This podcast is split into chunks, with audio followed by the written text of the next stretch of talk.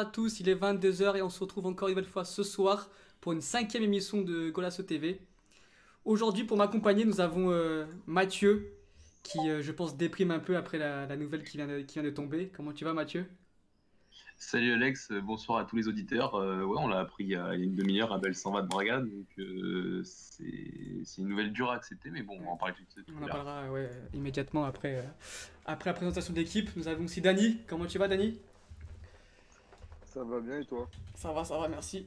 Nous avons une nouvelle fois notre, notre petit américain. Comment tu vas, Ton Ça va ou quoi la mif? On est là, un plaisir d'être ici. Bonsoir à tous. ça va, ça va, merci. Ah, tu m'as pas dit, ah, tu m'as même pas dit comment j'allais euh, Bah écoute, euh, je sais déjà, ça fait 30 minutes qu'on se parle, Alex. Il va falloir arrêter de faire les actes. On a aussi Louis. Comment tu vas, Louis? Ça va très bien. Et toi, j'espère que tu t'es bien remis de samedi et de ce cagnard intempestif sur le terrain. Ce cagnard intempestif. C'est quelque chose. Hein. ça commence bien. C'est Louis? Il nous a fait une Rémi, bah, justement. Vidéo, ça commence. ça va, Rémi? T'es là? Ça va, nickel. Bonsoir à tous. Donc pour, euh, pour aujourd'hui, on va donc euh, on, va, on a fait une petite modification des dernières minutes parce que ben, comme euh, je l'ai dit en introduction, on a appris le départ de Abel Ferreira, l'entraîneur de Braga qui va donc au Pauca un club de, Grèce. Donc voilà, donc on va, on va aborder ce sujet euh, directement. Ensuite, nous parlerons aussi donc, euh, de la relation euh, Sari et Ronaldo. Donc on verra si, si le mariage est possible entre le, le l'entraîneur italien et notre star portugaise. Enfin, nous parlerons donc de Carlos Queiroz, l'entraîneur de la Colombie. Et ensuite, pour en dernière partie, nous parlerons de, de, l'équipe qui vient de monter, donc du beau projet des femmes à donc on va sans plus trop tarder, sans plus trop tarder commencer par euh, Abel Ferreira. Donc euh, Mathieu, je te laisse la parole. Donc euh, je suppose que tu es très déçu de cette nouvelle. Toi qui attendais, enfin toi qui nous disais en, justement lors de la première émission comme quoi bah, Abel restera, que le, projet est autour de lui. Donc voilà, je te laisse, je te laisse la parole. Qu'est-ce que tu en penses toi? Est-ce que tu es inquiet par rapport à la situation de ton club qui, je rappelle, vous avez repris l'entraînement bah, il y a deux jours, trois jours? Mardi. Mardi? Mardi dernier. Donc, euh, donc voilà, c'est une réelle surprise. Donc euh, voilà, je te laisse la parole. Ouais, bon, bah faut savoir que c'est officiel depuis, depuis 35 minutes, donc euh, niveau préparation, c'est un peu, ça va être un peu l'improvisation. Mais ouais, c'est très surprenant. Bah, d'ailleurs, on en rigolait avec Rémi samedi dernier, comme quoi il, était, il intéressait le POC. Deux jours après, il s'en va, il, part en Grèce, euh, donc le POC qui est champion, qui est champion de Grèce en titre, qui euh, donc a perdu son entraîneur, donc le fils de, de Luchescu, de Mircea Luchescu, qui est parti en Arabie Saoudite. Et ben, ils ont décidé de prendre notre entraîneur pour euh, des sommes qui sont selon Abel, parce qu'il y, a une, donc, y, vidéo qui est parue pour remercier le club et tout, et en disant que c'était des sommes qui étaient mises en jeu à la fois pour lui, à la fois pour le club, qui étaient irrefusables soi-disant. On parle d'une compensation pour le club de 2,5 millions d'euros pour un entraîneur, ce qui est beaucoup d'argent. Et, euh, et, pour lui, un salaire entre, entre 2 et 3 millions d'euros, plus la Ligue des Champions, puisque le POC est, champion de Grèce en titre. Euh, et, donc participera à la Ligue des Champions directement, euh, directement l'année prochaine. Donc oui, c'est une réelle surprise parce que la préparation avait déjà commencé. ils n'ont pas un tour en plus, le POC Pardon? Ils n'ont pas un tour préliminaire? Non, pas le POC, puisqu'ils sont champions. Mais l'année dernière, c'était. Non, attends, je confonds là. L'année dernière, c'était l'AEK qui était champion et l'AEK était directement et c'est l'AEK qui a fait C'est bon, c'est bon, je me rappelle. Ouais, le POC finit deuxième et passe les tours préliminaires. C'est ça, c'est ça. C'est Donc, euh, donc euh, lui dit que c'est une proposition irrefusable pour, pour, pour, lui. Euh, je pense que pour lui, pour le club, ça, je suis pas à l'intérieur du club pour savoir si, si, vraiment on pouvait refuser ça. Il y a des dirigeants compétents pour, pour le savoir. Ce que je sais, c'est que, que voilà, on est le 1er juillet, que tous les entraînements ont repris, que Braga avait repris plus tôt parce que Braga a un tour, deux tours d'Europa League à jouer possiblement. Euh, si on se qualifie pour l'Europa League cette année. Donc euh, on commence la saison euh, donc le 8 août. J'ai regardé, j'ai regardé les dates depuis la semaine dernière. Le 8 août. Donc ça fait moins d'un mois. Hein, on n'a toujours pas l'entraîneur et on doit se qualifier pour l'Europe. Donc oui, on peut parler d'une situation tout de même inquiétante parce que parce qu'en plus on a recruté des joueurs pour lui. C'est-à-dire qu'on a repris André Horta pour lui. On a pris deux arrières droits qui sont Victor Tormena et Diogo Viana qui correspondaient clairement ah, euh, au, schéma, au, schéma, de jeu et au schéma tactique qu'il avait sur ces deux dernières saisons implanté à Braga. Euh, donc euh, ils ont été clairement pris pour lui et donc euh, on, se retrouve euh, une semaine après l'officialisation de toutes les recrues avec un entraîneur qui s'en va. Donc là déjà oui on peut se dire quand même que c'est inquiétant vis-à-vis des recrues qui ont été prises vis-à-vis de la situation du club vis-à-vis qu'aujourd'hui on n'est pas le 26 mai c'était le 24 mai je crois notre première mission de la continuité et de la stabilité dans le club euh, sauf que le 24 mai, on- il te reste encore un mois pour chercher un entraîneur, que tous les noms qui étaient évoqués il y a un mois pour un possible départ d'Abel, bah, aujourd'hui sont tous pris. On, par- on a parlé de, de Carlos Carvalhal aussi, qui est, qui est parti à Rio Ave notamment. Mm. Donc là, déjà, les, les solutions sont restreintes. Alors, il y a des pistes qui ont été évoquées, celle de, de George Seal, l'entraîneur de Belenenses, qui est, un, qui est un très bon entraîneur, qui fait du très très bon travail depuis un an et demi à Belenenses, mais qui a la particularité de ne pas avoir tous ses diplômes quand même, ce qui est, Ouais. ce qui est assez cocasse. Ouais. Il y a eu la, la- la rumeur Renato Pai, l'entraîneur de, l'équipe B de Béfica, qui a, qui, a, entraîné toute sa carrière à Béfica, euh, notamment dans, la formation. Donc, euh, ouais, c'est un, peu- inquiétant. C'est un peu inquiétant. euh, c'est- dur à accepter parce que tout simplement la saison avait déjà commencé et que là, il faut repartir sur un nouveau cycle très très rapidement avec une échéance qui est l'Europa League et une qualification qu'on a loupé l'année dernière et qui sera très difficile d'accepter de louper une deuxième année consécutive.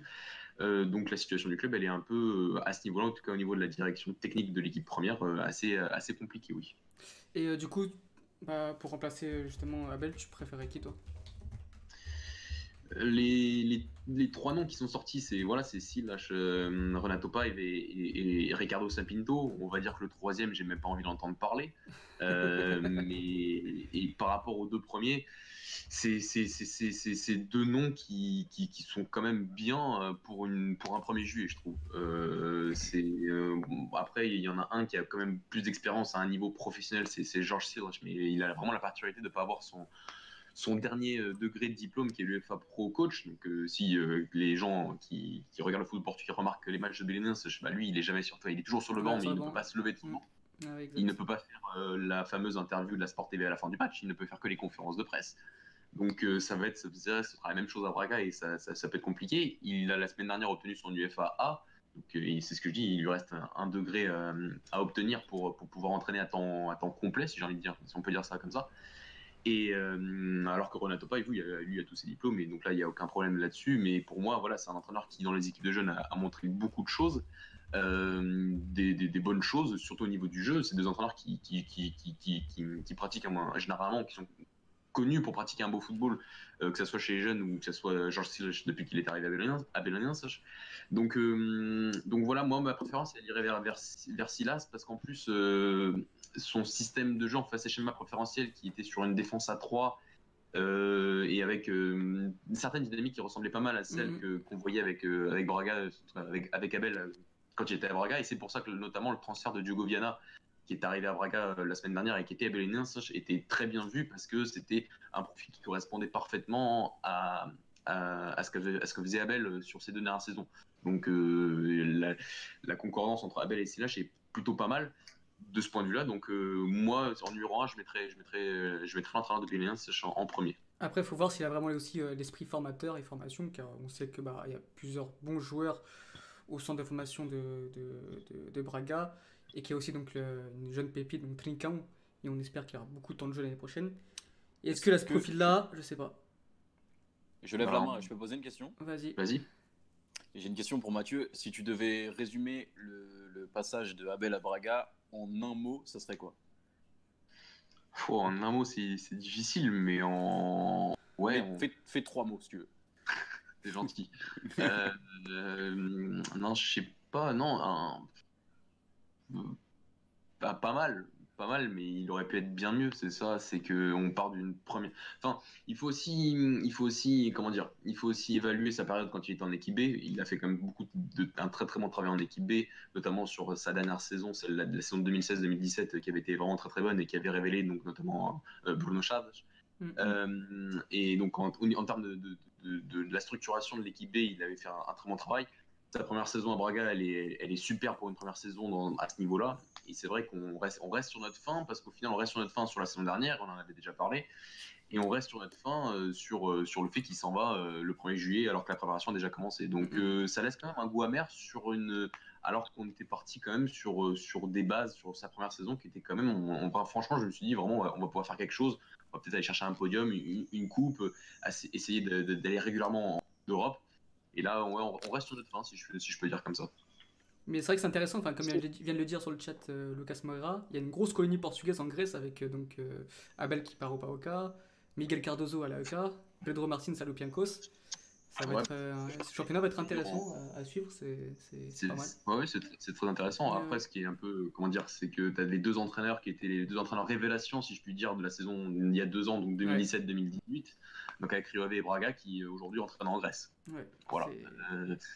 Je ne veux pas euh, sous-coter le championnat grec, mais bon, pour deux entraîneurs qui étaient censés être vraiment les, une sorte de nouvelle génération euh, de, de nos entraîneurs, la quarantaine, bon, bah, au final, euh, ça, ça- ça va se battre dans le Ah. championnat grec. Hein. Après, après quand, tu, quand tu sais que Jardim est parti aussi à Olympiakos, Oui, mais Jardim était parti, c'était un peu une solution, comment dire, il, il était parti à l'époque parce qu'il n'avait pas autre chose. Il sortait de Braga, on l'attendait pas à qu'il à qu'il parte de Braga.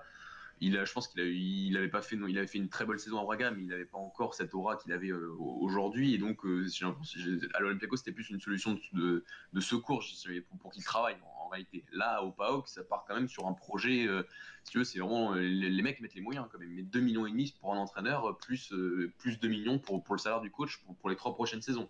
Donc c'est un vrai investissement sur un possible projet. Donc, euh, donc euh, je vois ce que tu veux dire. Plus pour, je vois ce que tu veux dire, mais je trouve que les deux contextes sont quand même assez différents par rapport à Abel, euh, toi par rapport à Jardim il y a- en 2012. Après, si on se met à la place d'Abel, c'est vrai que le projet d'aller entraîner une, une Ligue des Champions, une équipe qui va jouer avec des champions, c'est quand même, je pense que ça peut être assez excitant. Je pense qu'il a, moi j'avais dit comme quoi j'avais chanté une petite fin de cycle à, à Braga, et son choix, moi je, Je- je sais- je le comprends en le, fait. le réel souci, le réel souci ici, c'est pas tant le fait que il y ait la grande figure du projet de Braga qui s'en aille, c'est c'est surtout le timing quoi. Ouais, Euh, est il s'en bon, va, il s'en va un 1er juillet quoi. Mm, mm, mm. Ouais. C'est clair que s'il avait quitté Le après la fin de saison, euh, ça aurait été était- mieux, il y aurait eu le temps de préparer. Il quitte euh, le 1er juillet, sachant que le 8, juillet, le 8 août, donc c'est-à-dire un- et une semaine après, tu as quand même un match super important pour la suite de ta saison. Quoi. Ouais, ouais. et qu'il y en a t'as un entraîneur qui doit donc en un mois et ouais en un mois et demi, même pas un mois et demi doit commencer à créer quelque chose euh, pour euh, obtenir un objectif qui est quand même primordial euh, pour, pour, pour, pour les comptes de Braga à la fois économiquement et à la fois sportivement donc, donc plutôt ça moi je me souviens l'année dernière Mauricio Sarri par exemple à Chelsea était arrivé beaucoup plus tard il est arrivé à peu près à la, même période mais le championnat anglais commence t'as pas pas de tour préliminaire ils, ils avaient pas de tour préliminaire en, le, le 8 août. Donc, ce que je veux dire, c'est que là, tu avais plus de temps pour commencer à implémenter tes idées. Là, pour un entraîneur qui va avoir la pression tout de suite sur son premier match officiel, euh, bien sûr que je suis tout à fait d'accord avec toi, Rémi, le timing, il est, il est extrêmement mauvais. Moi, ça Ouais, me hype. pas bon. J'ai hâte de voir ce que Abel va faire euh, en Grèce et j'ai hâte de voir qui va reprendre Braga. Je, je trouve ça bien pour le championnat quand même qu'on ait de la nouveauté. On a beaucoup de nouveaux entraîneurs et j'ai hâte de voir ce que ça va donner. euh, Après, Pour le comme l'a dit. Mathieu, euh, le choix le plus cohérent, ce serait Sirlesh pour moi. Pour si non, moi, ce serait Sapin. Oula, Mais tant qu'il n'est pas. Non, lui, il veut juste nous enfoncer, c'est pas la même chose. ça. Juste pour revenir à ce que, à ce que dit Ton, je pense pas que ce soit bien que Abel soit parti. Parce que ça commence à être une, fi- une figure du football portugais. Que du coup, il arrête pour moi euh, d'un coup un projet où, où Braga et même lui ont voyé évoluer euh, de, de belles choses. Euh, je pense pas que ce soit positif pour notre championnat qu'il soit parti. Non, non, mais je dis pas que c'est positif, mais je veux dire que ça, ça rajoute. euh, C'était une bonne tête et je pense qu'il aurait pu viser même un peu plus haut. Même ça rajoute de euh, hâte de une saison plus tard, suite, en un- fait. encore plus haut pour lui, ou alors euh, je parle au Portugal Je, ou à je te, l'étranger. je te dis pas le contraire, hein, mais euh, je sais très bien qu'on perd, qu'on perd un super entraîneur, mais euh, justement, j'ai hâte de voir ce que ça va être la suite pour lui et pour, nous- Ouais, pour nous, voilà. euh, dans le sens le championnat portugais, tu vois ce qui va se passer. J'ai hâte, j'ai hâte, mais ça m'inquiète un peu pour Braga. Pour le coup. Qui est sérieux J'avoue, les, conférences de presse, ça va être, euh, ça va être naze. qui, qui a mis ça Claquette qui est parti là. Moi, c'est moi. Moi, là. c'est moi. Là. Ouais, je- ouais, c'est-. Ouais. On va voir ça, on va suivre ça euh, attentivement. hein. Ouais, bon. Après, Braga, un club, c'est- euh, tremplin pour lui. hein. Ouais, ouais. Un club S'il fait un tremplin. bon euh, parcours C'est un club claqué comme Tremplin, Braga. tremplin, potentiellement, tu sais, euh, le, football grec, euh, il y a beaucoup de polémiques autour. Ouais, mais comme il a. comme Trop la valeur ajoutée entre le PAOK et Braga. Mais bon. Ouais, mais Jardim, quand il a fait Olympiakos, c'était pareil. Peut-être qu'on pouvait pas se dire la même chose. Et... Il revient au Portugal après Jardim. Ouais, il est après, il revient en Portugal. Il revient au Portugal pour rebondir justement. derrière- Ouais, mais tu sais pas. Ça se trouve, d'ici là, il peut venir prendre Sporting ou même Porto. euh. Et tu Oui, penses pas qu'il là, aurait pu le faire direct, Dani? Là, non, parce que la Kaiser qui est en Pas place. maintenant, mais une saison. C'est pour ça que je disais une saison. Bah oui, mais tu sais pas. Je t'ai dit une saison et tu peux même viser plus grosse et tu peux même viser plus haut. Tu peux même viser plus haut en Europe. Alors pour moi, je trouve que la balance Bah, pour et contre. je trouve que- qu'Abel il a mal, il a mal mesuré. Après, Ouais, euh, après, si on regarde les rumeurs des clubs convoités par Abel, c'était du FC Nantes. euh, Enfin, c'était pas non plus des top clubs. hein, Enfin, Ah non, pas encore. Après, Bah c'est pour moi que Après, le choix le plus judicieux c'est pour lui. Pour moi, ça aurait été de rester à c'est vraiment dommage. Je- C'est dommage. Je pense, je pense aussi Qui que le côté. la- Pour un entraîneur qui prenait la continuité, partir comme ça. euh, Ouais, c'est. Oui, bah, c'est- c'est c'est ça, c'était un entraîneur C'est dommage. Pas cohérent. trois bonnes saisons déjà. Mm, mm, mm. Donc, discours, c'est pas cohérent. Après, Ah bah oui, il est clairement pas cohérent. Après, C'est vrai, Rémi qui a dit c'était la figure emblématique. Après, il faut savoir relativiser. Ah oui, c'était euh, c'était la grande figure du projet en soi. non, non, quand même, faut- ouais, c'était la figure du projet de ces deux, trois dernières saisons. Je suis d'accord. La grande figure du projet, il faut pas non plus euh, extrapoler la grande figure Non, du la grande projet. figure, c'est Ricardo président, Ça reste quand même Antonio Salvador. Euh, Oui, mais je, par- euh, je parlais dans le sens euh, management de l'équipe, Oui. je parlais pas, euh, Ouais, non, je parlais pas du club en général. Pendant plusieurs saisons, Braga a enchaîné les entraîneurs euh, chaque saison, hein, un entraîneur différent, et pourtant ça ne nous a pas empêché d'être compétitifs. Donc, euh, ce que je veux dire, c'est que le projet au niveau de la direction sportive, elle est souvent déjà bien au-delà de l'entraîneur. Euh, et après, je voulais revenir sur un point. Euh, faut pas non plus négliger le côté financier. C'est-à-dire que si c'est vraiment 2 millions d'euros par an, c'est quand même bien, bien, Bien sûr, de bien que sûr. certains entraîneurs des trois grands au Portugal. Euh, Bah, donc, plus, euh, plus que l'âge pour l'instant. et je suis même pas sûr que lors de sa carrière de joueur, il ait eu un salaire pareil, loin de là. Donc euh, c'est pas à négliger non plus. Je- je- franchement, si c'est vraiment 2 millions d'euros par an, c'est vraiment pas à négliger. Ah, c'est Bon, sûr que je il pense que c'est gagné.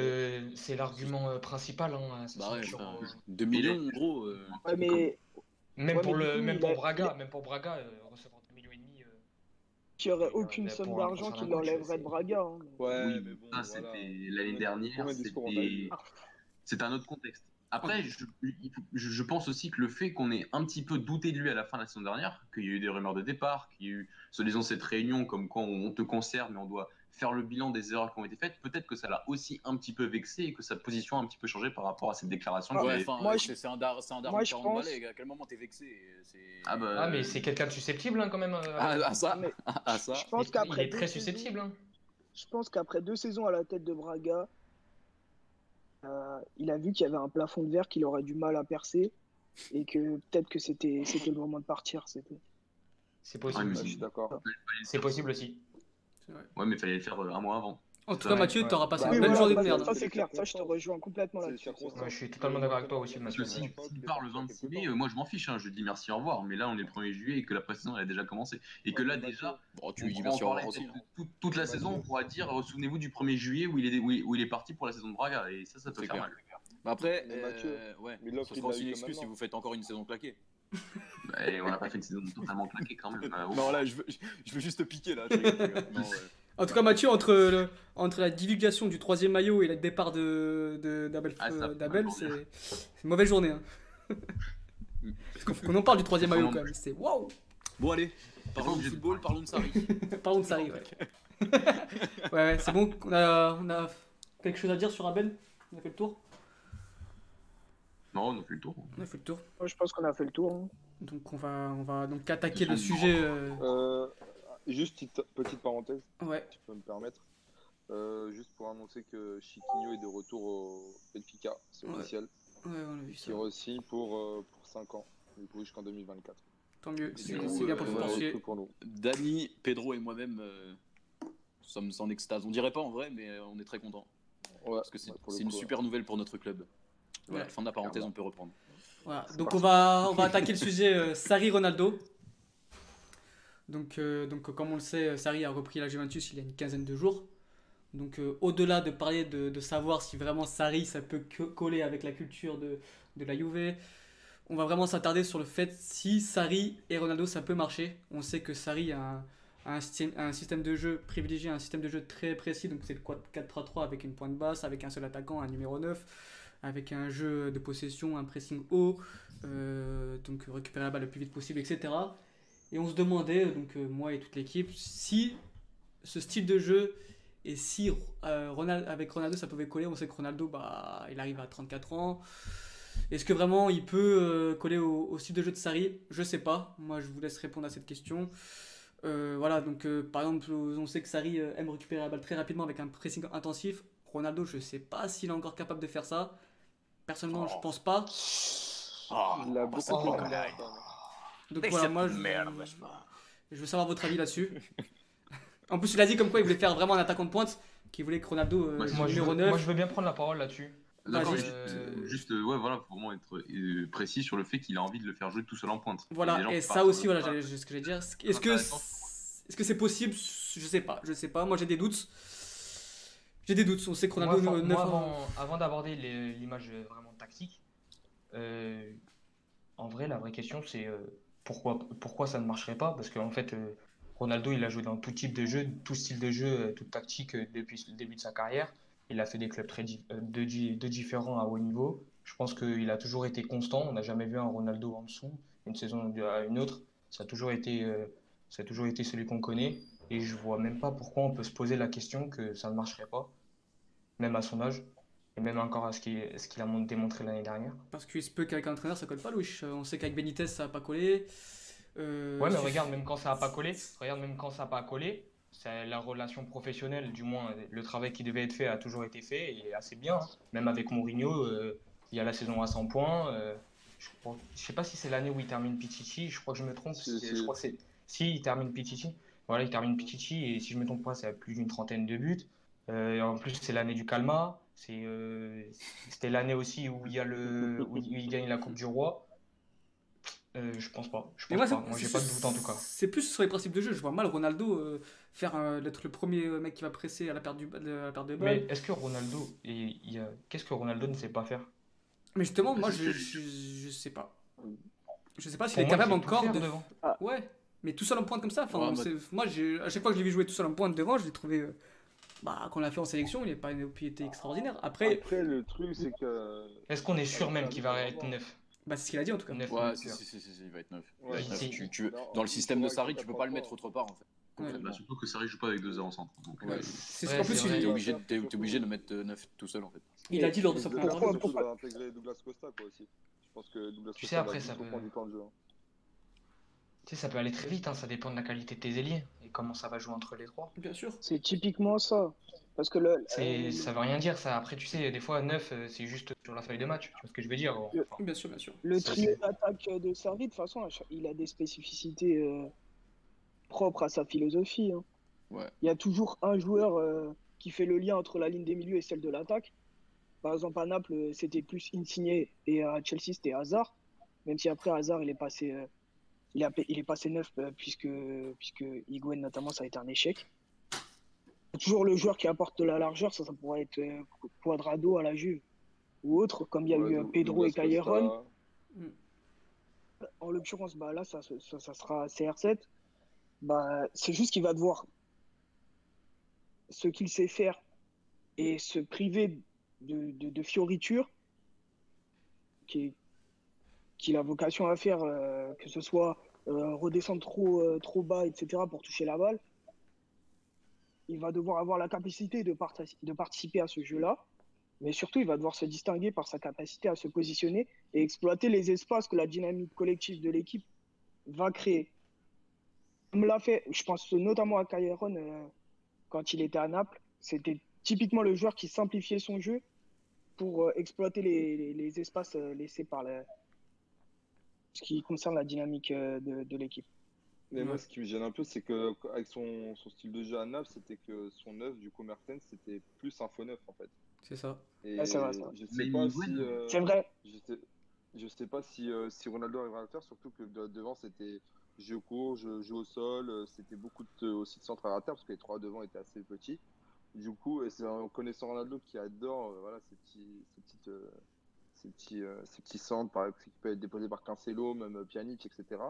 Je sais pas trop comment ça va se passer. Moi, ce qui, où je suis content, c'est l'arrivée de Rabiot, qui pour moi au milieu de terrain peut beaucoup apporter. Donc je pense qu'on va moins voir de, de Keidira ou des joueurs comme ça, même si on les voit déjà plus beaucoup. Mais c'est plus devant sur les côtés qui ça m'inquiète un peu, puisque ça, ça a été un défaut l'année dernière pour, pour la Juve. Bon, après, Et- euh, ça pouvait pas trop et même les- au Ouais, niveau mais de- comme tu l'as dit à Naples, Mertens, euh, il, rede- il re- enfin, il était en, en tant que faux neuf. Mais du coup, Non, mais là, Ronaldo, pareil. il pourrait s'inscrire en tant que neuf. Mais ce qui va être pareil, important ici, c'est l'attaque Mertens- de la profondeur.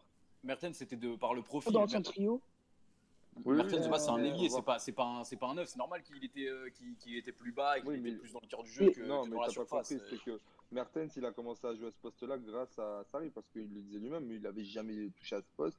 Mais Et, bien sûr, euh, il a su le bien le peaufiner. Moi, je pense que Ronaldo il va réussir à, à lui faire passer aussi un cap. Mais moi, c'est juste les joueurs qui vont être autour de lui. Parce que pour l'instant, je vois mal Quadrado et Douglas Costa tenir une saison complète au haut niveau. Euh, j'ai un peu de mal à voir ça et j'ai pas l'impression que ce soit leur priorité de recruter sur les côtés pour l'instant. Parce que dans ce trio-là, euh, ce qui compensait la... le fait que, que Mertens jouait en faux neuf, c'était l'attaque de la profondeur de Caleron. Tu avais Insigne, Ouais, ouais. et souvent dans l'intérieur du jeu, qui faisait ce lien entre le... la ligne du milieu et l'attaque. Et tu avais Mertens qui jouait Mais plus là- rapproché. Mais là, Di- Dybala, ce serait pas joueur parfait pour faire ce rôle-là Recherche perpétuelle de, Et de- de profondeur.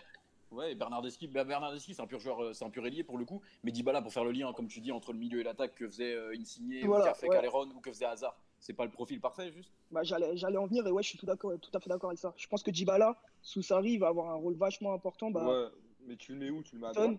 pour faire ce lien entre euh, la, l'attaque et le milieu en soi. Mais Rémi, tu le mets à droite, Dybala? Sur le Je papier. pense tu que je le mettrais à droite. sur, sur le papier, pour, tu le mets à droite, euh, mais c'est un joueur qui. veut, Justement, en fait. justement si, tu veux, si tu veux lui donner ce rôle-là, de, de, de faire le lien entre cette ligne euh, du, du milieu et de l'attaque, meilleures conditions qu'il touche son pied gauche quand il rentre, quand il fait sa diagonale, Ah ouais, euh, je pense que c'est, la, ouais, c'est, la, c'est la meilleure des choses. Mais du coup, à gauche, du coup, tu mets qui? Tu mets Douglas Costa? Après, à, gau- à gauche, c'est vraiment. euh, Vraiment, là, à gauche, c'est l'inconnu pour moi. Je, je, je vois vraiment pas qui sera le privilégié de Sarri. Hmm.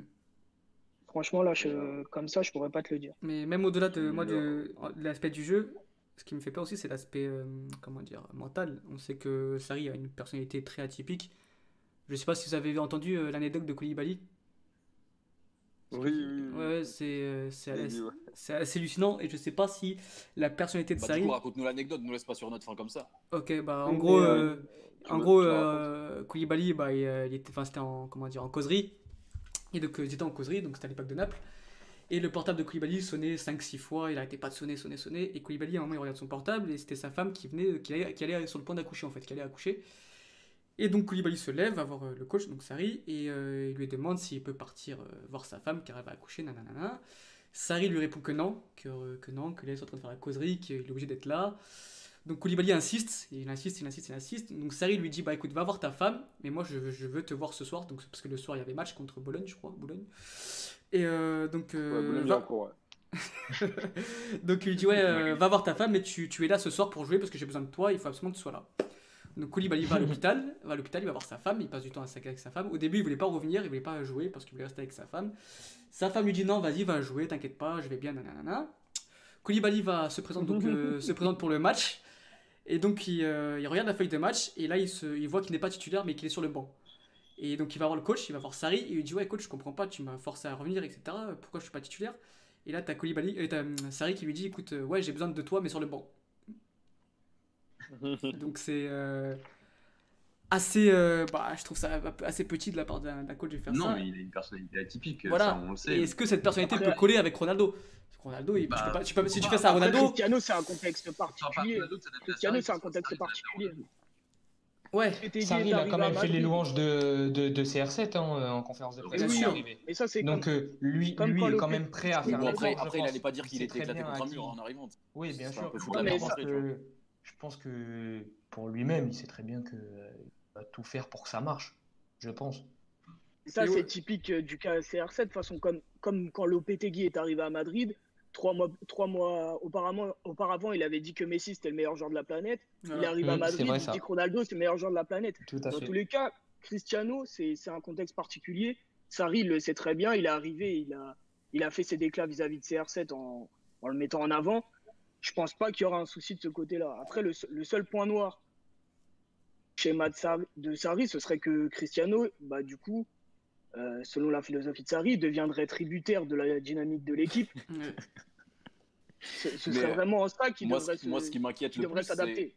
c'est que en partant euh, du postulat, comme dirait Rémi, que Sarri jouerait qu'avec un 9, dans un effectif où, euh, et du, du coup avec trois milieux, euh, dans un effectif où euh, Ramsey vient d'arriver, t'as déjà Pjanic, t'as déjà Kedira, Matuidi, t'as Rabiot aussi qui vient de signer, t'as Oui, c'est Moiskin qui, qui est un 9 et qui est en train d'exploser, t'as euh, t'as- t'as beaucoup, de- t'as beaucoup de joueurs qu'il va, falloir, euh, qu'il va falloir faire jouer en fait. Euh, et tu te demandes comment gérer ça dans un, dans un 4-3-3 où, où normalement le, le poste de 9 est déjà accordé à un seul joueur qui, est, qui serait Ronaldo, mais tu as quand même Keane derrière. Dybala, où est-ce que tu le mets? C'est aussi une énigme parce que il y a des, il y a- Dybala, il faut savoir le, le- le faire jouer aussi. À gauche, euh, on a personne puisque tous les ailiers qu'il y a, ils sont tous plutôt à droite. Euh, quand tu vois euh, Bernardeschi, quand tu vois même Quadrado, quand tu vois. euh, après, il y aura. Ouais, ce sera Douglas Costa, mais même Douglas Costa, je, je trouve ça compliqué en fait. Il y a beaucoup de, de profils euh, assez similaires en quelque sorte. Aussi Et, le euh, retour d'Higuain. Et euh, ouais. Et Ouais, ouais. Il est de retour. Et Mais du coup, ouais, ouais, effectivement. Et comme dit euh, Raoul, parce que Raoul, il, il fait le consultant à l'écrit euh, que vous voyez, auditeurs. Euh, c'est vraiment un problème de riche. En revanche, je suis Ton, je ne suis pas Mathieu.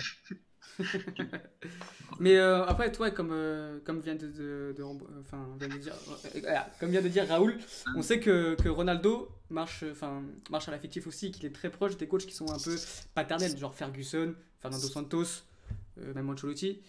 Et je suis pas sûr que Sarri ait cette personnalité-là.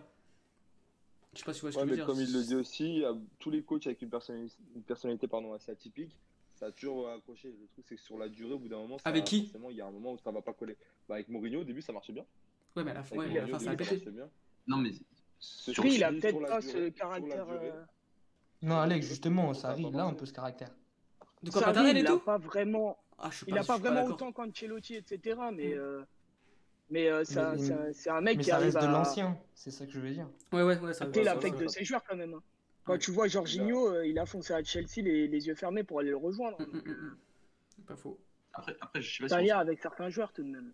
Après, je sais pas si on se rend bien compte en fait de l'énorme défi que c'est d'avoir mis Sarri à la tête de la Juve, parce que c'est un entraîneur quand même qui au final pas tant de référence que ça au, au- au niveau, c'est-à-dire qu'il a entraîné que, que trois saisons de Napoli et une saison le et une saison Chelsea. C'est pas Ancelotti, c'est pas c'est pas Zidane, enfin, Zidane c'est aussi un cas particulier, mais c'est pas Ancelotti, c'est pas Mourinho. C'est-à-dire qu'en fait, il y a énormément de, de, de- de questions qu'on qu'on se pose depuis le début de l'émission là sur le fait comment il va gérer le milieu de terrain, sachant que la dernière saison au Napoli, on lui faisait énormément le reproche qu'il faisait pas assez tourner, qu'il avait 11-12 joueurs, 13 joueurs maximum, et qu'il avait beaucoup de mal à faire tourner. Euh, on Mais il a avait peu d'options aussi. Il avait peu d'options. Moi, ça, moi il je trouve avait que ça, c'est. compréhensible. Zielinski, t'avais Diawara qui jouait peu, euh, qui les faisait jouer quand il des Ouais, champions, ils se font mais Zielinski-. Zielinski, Zielinski, il était dans un processus où il venait d'arriver. euh, De, Pourquoi il d'arriver. Il avait, il avait, il avait un pas la, même assurance qu'il a actuellement. Non, mais Euh, donc, donc, ouais, c'était il compliqué avait à l'époque. Il avait pas tant d'options que ça. Il Alors avait que là, à la Juve, il surtout, les avoir. Donc c'est ce que je dis, c'est que surtout au milieu de il va terrain, ouais, au milieu de il va les, il avoir. À ce fait-là qu'il qu'il a pas eu tant que ça, c'est-à-dire d'avoir autant d'options, notamment au milieu de terrain. C'est assez incroyable ce qu'ils ont au milieu de terrain cette année, euh, euh, ce qu'ils ont, euh, ce qu'ils ont cette année la Juve. Euh, Je pense ça, que ça suppose des départs, ça aussi. hein. Je Aussi, pense pas que. Matuidi va rester, par exemple. Ouais, Ouais, Kedira aussi peut partir, donc, donc Avec voilà, Kedira donc, sur le départ aussi. tu auras quand même pas mal d'options. Donc tu as, cette problématique-là, tu as la problématique d'Ibala, où est-ce que tu vas le placer, sachant qu'on sait bien que voilà, il y a- il y, a ce 4-3-3 qui, qui- où- où- où- auquel il n'a jamais dérogé depuis qu'il est, depuis qu'il est entraîneur, euh, depuis qu'il est au Napoli, parce que euh, il me semble qu'à Napoli il joue en 4-2-3. Euh, donc, Ouais, euh, voilà. Donc euh, il y, a- il y a pas mal de problématiques. Et sur le cas Ronaldo, j'ai envie de vous dire, euh, en fait, pourquoi ça marcherait pas? Euh, Oui, Déjà, ça. Au, Napoli, euh, au Napoli, il avait. Alors, je, je, m'estime pas comme un énorme spécialiste de son Napoli, mais je me souviens bien que Higuain, c'était loin d'être un profil euh, pivot qui mettait que des ballons de la tête euh, et qui était là que dans la surface. Et, non, et Dries Mertens, euh, c'était encore plus loin que ça, puisque c'était vraiment le faux neuf qui, qui à la fois venait aider et à la fois chercher la profondeur. Ronaldo, il sait faire tout ça. Il sait aider, il sait contrôler, il sait euh, jouer une touche, il sait dévier de la tête, il sait, euh, attaquer la profondeur. Et en fait, je vois pas pourquoi il, il sait tout faire. Je pense que dans son histoire tactique si, à Ronaldo, c'est la dernière étape, c'est de savoir de, c'est de savoir de jouer tout seul en neuf. Il a été, il a, il- voilà, il a commencé sur le côté gauche. Il a d'abord, après, il a joué avec deux, deux avancantes. Euh, maintenant, il, il- maintenant, pourquoi il pourrait pas faire ça un avant-centre? Surtout que ça va aussi beaucoup, beaucoup dépendre des dynamiques qu'il va avoir autour de lui, en fonction des ailiers, bien évidemment. Et là, c'est encore une autre problématique. Euh, quels sont les ailiers qui vont jouer à côté de lui Bah. euh, avec, avec, avec, à, la Juve? Parce que c'est je- c'est un attaque, c'est un joueur qui a besoin des autres et qui a toujours fonctionné, enfin qui a toujours marché sur, euh, sur un 4-4-2 avec un joueur à côté de lui qui faisait le sale boulot par exemple, bah, Benzema euh, au Real, Mandzukic cette année. Et moi je le vois Ah, pas tout seul en pointe. Euh, ça Ouais. dépend ce que tu entends par sale boulot en fait, parce que Bah, Benzema au Real, c'était ouais, enfin, pas sale du boulot, sale enfin, boulot, euh, c'était juste une, Un joueur à côté de c'était lui juste qui- une entente parfaite. Oui, bien sûr, mais par exemple, bah, cette année, Modric- c'était complémentaire. euh, Mais il peut, il peut très bien l'être avec. Mais moi je le vois pas tout seul en pointe en par fait. exemple, sur le Forcément. terrain, il peut très, il peut tr- très bien faire cette paire-là avec Dybala, parce que on l'a vu cette année, le- même si Dybala, il c'était pas un, ind- un indiscutable, euh, tu, tu voyais que sur le terrain, il se trouvait bien, bref. Mais Ouais, ouais. après, ça va être à Sarri de créer le contexte qui sera propice à ce que CR7 s'épanouisse dans le jeu. Ouais. Mais ça, je pense que c'est un, entraîneur très qui, qui structure très bien son plan de jeu. Mhm. Je pense qu'il qu'il y a pensé et qu'il va trouver, qu'il va trouver les solutions dans tous les cas. Mais surtout que s'il avait besoin d'un- d'un d'un- d'un attaquant très fixe et pivot euh, que- comme Giroud, bah, il aurait en effet mis beaucoup plus Giroud l'année dernière euh, en première ligue, alors que Giroud il a joué qu'en Europa League l'année dernière et quasiment et très très peu en, en première ligue. Non il, non, il a besoin d'un d'un avant-centre mobile, il a besoin d'un avant-centre qui sait faire plein de choses et Ronaldo euh, sait faire plein de choses. C'est peut-être pas la définition de l'avant-centre, euh, puisqu'il l'a pas montré encore qu'il était capable de jouer en neuf tout seul, mais en tout cas il, il a toutes les qualités pour moi requises pour être dans le dans l'optique qu'a d'un avant euh, euh, de, de Sarri qui est un avant-centre. D'ailleurs, En fait, euh, Ronaldo, il a toutes les caractéristiques que Sarri demandait quand il n'était pas content de Giroud et Morata à la trêve. Ouais. Et pour, et pour revenir sur ce que exactement ça. disait euh, Alex dans la présentation du sujet, euh, 34 ans, est-ce que ça va le faire pour le pressing que, que réclame Sarri et tout? Aucun doute là-dessus. aucun Quand doute tu vois- là-dessus. quand on voit qu'il a- s'entraîne Quand avec euh, un avec sprinter, voilà. Il- bah oui, le c'est mec, c'est un malade mental. pressing haute intensité. Le pressing, ça va être 90 minutes, euh, c'est un, exercice. Un c'est clair. pour lui. Après, pour revenir un peu au processus au de niveau jeu, de l'effort, au, au- au niveau de Dans l'effort. tous les cas, il fera pas une saison entière. Cette année, il n'a pas énormément, il n'a pas fait une saison complète. Donc, euh, il y aura Moïse Keane qui sera important aussi, je pense. oui. Et qui a aussi le profil pour jouer dans le système de Sarri. Effectivement, ouais, effectivement. Il y a Philippe qui nous pose une question. Si Ronaldo devient un pur neuf sous Sarri, est-ce que c'est une bonne nouvelle pour la sélection pour en revenir au 4-3-3 Oui. Oui. Ouais. Clairement. Je pense aussi, oui. Je serais bien content. 83, mais alors tu mets où Jean-Félix? C'est. Jean-Félix, tu le mets pas. hein. En tout cas- Oui, en tout cas, tu, tu le mets là, mais en fait, tu le mettrais dans Non, un tu, rôle vas être, tu, vas obligé de le, tu vas être obligé de le mettre. Il va être 40 buts en Liga. Donc, euh, Voilà, il mais va, bien falloir lui trouver, lui trouver une place. hein. 48 ans de dire, oh En, l'exagération. sé- en sélection, je pense pas que João Félix, on le voit titulaire à court terme. Ça, C'est pas à c'est court terme. c'est un mais- autre débat. ouais. Après, après il peut être super débat. important dans son rôle de, de, de super sub, etc. hein, mais euh, C'est vrai aussi. à court Il y a- terme. D'ailleurs, il y a le, le, le CM de Juve Fan Inf- Info euh, FR qui vient de nous rejoindre. Et il nous dit que le comment dire que que les euh, que Douglas Costa et Paulo Dybala seront le centre du jeu offensif de Sarri. Pour Paulo Ouais, Dybala, ouais, je suis d'accord. Bah. Du Costa, coup, du coup, ce serait Dybala à droite et Douglas Costa à gauche. sûrement du coup. Pour moi, tu partirais Ouais. sur ça. Puis, euh, Avec en Dybala, défense, euh, Dybala qui, qui, bah, qui serait ce lien entre le milieu et l'attaque et, et Douglas Costa qui et Cristiano qui est plus dans la recherche perpétuelle de profondeur, euh, etc. je moi, je- Ouais, totalement. Si je, peux, me- si je peux me permettre, je pense qu'il n'y aura pas que ça, parce que pour moi, l'arrivée de, de Ligue, ça va être très important, dans le sens où euh, Sarri, il aime bien, dès le début, euh, dans les premières relances, Mm. euh, jouer au sol, il aime Ah bien oui, avoir bah son 6. Oui, mais ça, ça il avait déjà des bien joueurs avant de lire. et Bonucci. bien. Kellini Bonucci, Bien ça va être bah, justement pour vois De De Ligt, Ligt, mais pour, sauf euh, Bonucci, il est sur le départ. Oui, oui, Oui, oui, bah, il- parce que De Ligt arrive. Mais Il va venir, euh, il va venir dans le plus grand club du monde. Il y, a aussi En le, tout cas- il y a aussi le petit Rougani qu'il adore. Il adore Rougani d'ailleurs. En tout à cas, Chelsea, euh, il, a, il voulait travaillé. le faire venir.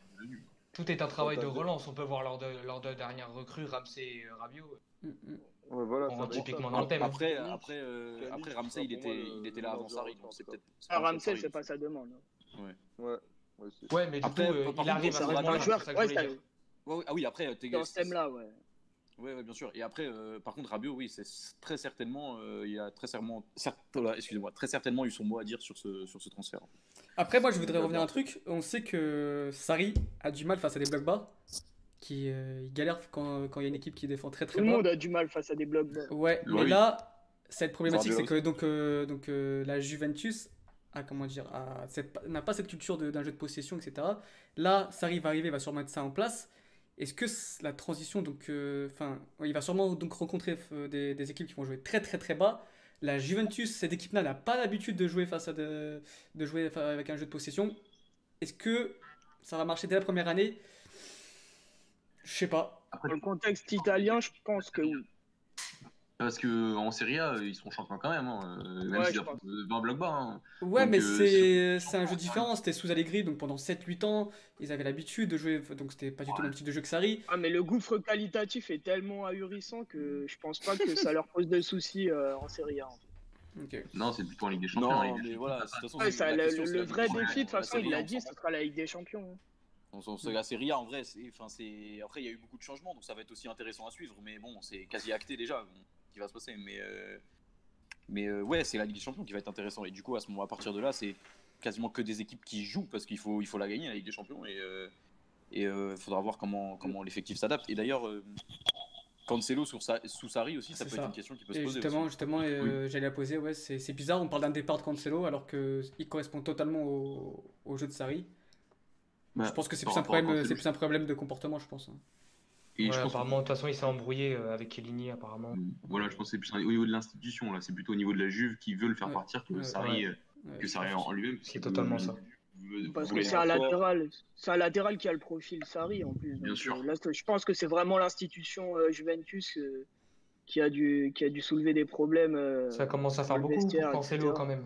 Ouais. Ouais, mais si- en soi, si, euh, si derrière Ricardo Pereira il vient, comme ça a été, plus, comme ça a été euh, annoncé, ça a été une rumeur qui est sortie pendant la semaine, ça peut être intéressant aussi pour nous. Donc euh, ça peut être une bonne nouvelle aussi dans un autre, dans un autre sens. C'est Cancelo Comme sous Guardiola et euh, Ricardo Pereira ira à la Juve, ça serait très intéressant. Quand. Et Nelson sous Pep, ça peut être ça peut être euh, fantastique. Très fort. ouais. Mm, mm, mm. Mais ouais, à voir comment ça va se dérouler tout ça. Ça va être intéressant à suivre. Ça reprend quand la Serie A? Ah, ça reprend fin C'est août. un peu euh, tard. Ouais. c'est plus, tard que les autres championnats, il me semble. Ouais, T'as un tour de Coupe d'Italie avant la première journée, il me semble. Ouais, ouais. Ouais, ça va être. Non, mais oui, il y a- y, y tellement de questions euh, par rapport au profil Sarri que la Juve a recruté qui, qui quand tu as autant de questions, bah, tu as envie de voir euh, les, clair, quelles sont les réponses qui Ouais. vont être données. Quoi. Déjà, on l'a senti mal à l'aise en costard à l'interview là. Pas à l'aise. hein. Il y a tellement de, il y a tellement de polémiques autour de ça, vu que Ouais. Il colle pas du tout avec la philosophie de la Juve de base. Et même, la quand il était à, culture. même quand il était avec Naples, il avait fait des gros doigts en arrivant au Juventus Stadium. Enfin, Ah, il c'est a Napoli, hein, on le sait tous. hein. C'est Il y a- c'est- beau. Il y a c'est qui nous dit, qui nous dit que euh, a priori c'est euh, c'est parce que Sarri veut un latéral qui respecte mieux les consignes défensives, les phases défensives. Possible. C'est possible. alors. Ouais, c'est possible. Et la Serie A reprend Euh. le 24 août, 24-25 août. Ouais, voilà. Donc très tard. Ouais. Mais, mais sur, sur pour- je sais pas si c'est pour finir, mais euh, le défi il est grand parce que la Juve a pris un entraîneur qui lui correspond pas du tout et euh, Sarri va aller dans un club qui euh, sur le papier ne lui correspond pas non Pas plus. c'est Donc clair. c'est ça qui fait que, que c'est un très, en fait que c'est très intéressant. C'est de voir comment Après, ça. j'espère, j'espère que ça s'inscrira sur le long terme en fait. Comme, comme pour Allegri, il est resté 5 ans à la Juve. J'espère que qu'ils vont laisser autant de temps à, à Sarri parce que je pense que dans tous les cas, ce changement de paradigme, il était nécessaire euh, pour la Juve. Euh, après, c'est un pari risqué, mais je pense que ça peut, ça peut les emmener là où ils souhaitent, et notamment en Europe. Mm, mm. Aller chercher une Champions, ça pourrait, ça pourrait être pas mal, et je pense que sous Sarri, ils s'en donnent les moyens. Ah ouais, Par contre, attention. Parce qu'à la Juve, c'est quand même beaucoup plus le résultat que le jeu. Hein. Euh, Allegri est resté aussi longtemps parce qu'il a fait deux finales de Ligue des Champions.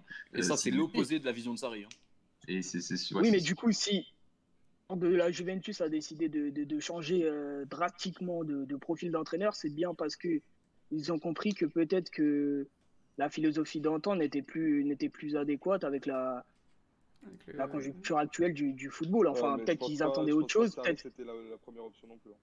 peut-être qu'ils regardent le City de Guardiola et qu'ils se disent que euh, sur le long terme, Guardiola il est en train de réaliser quelque chose de, d'assez fort. Peut-être qu'ils veulent se diriger vers ce style-là. Euh, je pense que dans tous les cas, s'ils ont fait un choix aussi drastique, c'est, que ils, ils- ils pensaient que c'était nécessaire. Donc, euh, Effectivement. verra. euh, On verra au cours de cette saison, ça sera intéressant, intéressant à suivre. On espère que Ronaldo marquera ses 40 buts. hein. Euh, on espère qu'il a. là, C'était ça, c'était quoi? C'était l'objectif, c'était 40 buts. Sarri qui est parti, il est parti le rejoindre en vacances, il lui a dit écoute, euh, mon objectif, mon objectif cette année, c'est que tu marques 40 buts. Donc, euh, s'il arrive à réaliser ça, ce serait cool pour, pour nous. 40 buts, le tu fumes 40 clubs, c'est bon. Hein. Ouais, 40 buts, 60. autant, autant que Joao Félix en Espagne. Euh, voilà. ouais, Ça serait ça, parfait. me paraît correct. Oh là là là là là. Et je pense qu'on peut conclure Ah, sur ce on sujet avec la phrase de Han rigole. Makar de M, qui est le papa de Alex, qui dit de toute façon, le boss, ça sera Ronaldo. Ronaldo, Et voilà. Et c'est une très bonne conclusion. Voilà, c'est réglé. Il a pas résumé. Voilà. On a fait 30 minutes d'émission pour rien, il suffisait de dire ça, frère, c'est tout. voilà. Donc, on conclut là-dessus Très bien. Voilà. Donc, on va, parler, passer à- euh, on va passer à, à un entraîneur très sous-coté qui a fait euh, énormément de choses pour le football portugais, mais qui est très critiqué. Donc, euh, Carlos Queiroz, qui est aujourd'hui euh, le sélectionneur de la Colombie. Colombie qui a été éliminée en quart de finale de la Copa América. Donc voilà, comme je l'ai dit, c'est un entraîneur qui a fait énormément de choses pour la formation au Portugal. Il a tout remporté avec les sélections de jeunes. Il a plus galéré euh, lorsque bah, a entraîné la sélection euh, A du Portugal. Ensuite, il est parti un peu, donc il a fait des clubs comme le Real Madrid, Manchester United, en adjoint, mais aussi euh, entraîneur principal du Real Madrid. Aujourd'hui, depuis quelques temps maintenant, il est sélectionneur. Il a, il a devenu sélectionneur de l'Iran, maintenant de la Colombie. Donc euh, Mathieu, toi qui je sais que tu t'es intéressé beaucoup à lui, je te lance sur le sujet. Pourquoi cet entraîneur qui a fait énormément de choses pour le Portugal est aujourd'hui très critiqué et aussi, vraiment très aussi sous-coté par rapport euh, au Portugais? Sur, sur Carlos Queiroz, euh, il c'est pas seulement en effet seulement un sélectionneur, c'est pas seulement non plus un entraîneur, puisqu'il a entraîné le, Real Madrid, le Sporting dans les années 90. Euh, c'est surtout aussi un, théoricien du, football. euh, C'est quelqu'un qui, a révolutionné euh, le football portugais, le football de formation des jeunes dans les années 80-90, le- la formation des entraîneurs au Portugal. Hum, si on, si on devait faire une petite série des grands hommes du football portugais, lui en ferait, en ferait largement partie avec euh, euh, des Manuel Sergio, des Vitor Frade. Euh, euh, et Avec et- des sapintes. Mais toi, t'es là que pour faire des blagues toi aujourd'hui. Non, mais je sais que Mathieu, il a trop le seum. il va pas signer. Non, donc, voilà, donc c'est sur il, a dans les années 80, il a, il a beaucoup travaillé sur sur sur les différents types de football qui, qui existaient à l'époque, le football des Pays-Bas de, de Rinus Michels, euh, tout ce qui était euh, Amérique du Sud, euh, l'Europe de l'Est avec Valérie Lobanovski au Dynamo de Kiev. Il s'est beaucoup intéressé en fait à, une problématique qui a bah, qui a intéressé tous les tous aussi tous les penseurs du, jeu au Portugal. qui est et donc il a écrit un ouvrage qui s'appelait donc la simplification de la structure complexe du football qui, est une problématique que, voilà, que, des garçons comme de- des hommes pardon, que, comme Vitor Frade notamment dans la périodisation tactique, tactique se sont beaucoup beaucoup intéressés. Donc, euh, donc il a vraiment révolutionné euh, la vision qu'on avait au, Portugal, notamment de la formation des jeunes. On dit euh, certains, beaucoup de, de, personnes disent qu'il a réalisé le, le 25 avril de, la formation au Portugal. Euh, Pour ceux qui ne savent pas ce que c'est le 25 avril, c'est la révolution euh, des œillets au Portugal. Donc euh, ouais, c'est une sorte de révolution euh, de la formation de la formation des jeunes, la formation des entraîneurs. Euh, C'est lui qui a commencé à lier un peu tout ce qui était terrain et études Mhm. euh, au Portugal et donc, dont on parle beaucoup avec notamment les cas de José Mourinho, de, de Leonardo Jardim notamment, des entraîneurs qui sont passés par les bandes des universités avant de- d'en- d'entraîner les, les plus grands clubs de- d'Europe. Euh, donc ça c'était plus sur un côté voilà côté de l'ombre, côté de la fédération, tout, tout ce qu'il a fait au niveau de la fédération avant de- d'atteindre. Oui? T'oublies un point euh, assez important, je trouve, euh, quant à la restructuration du football portugais.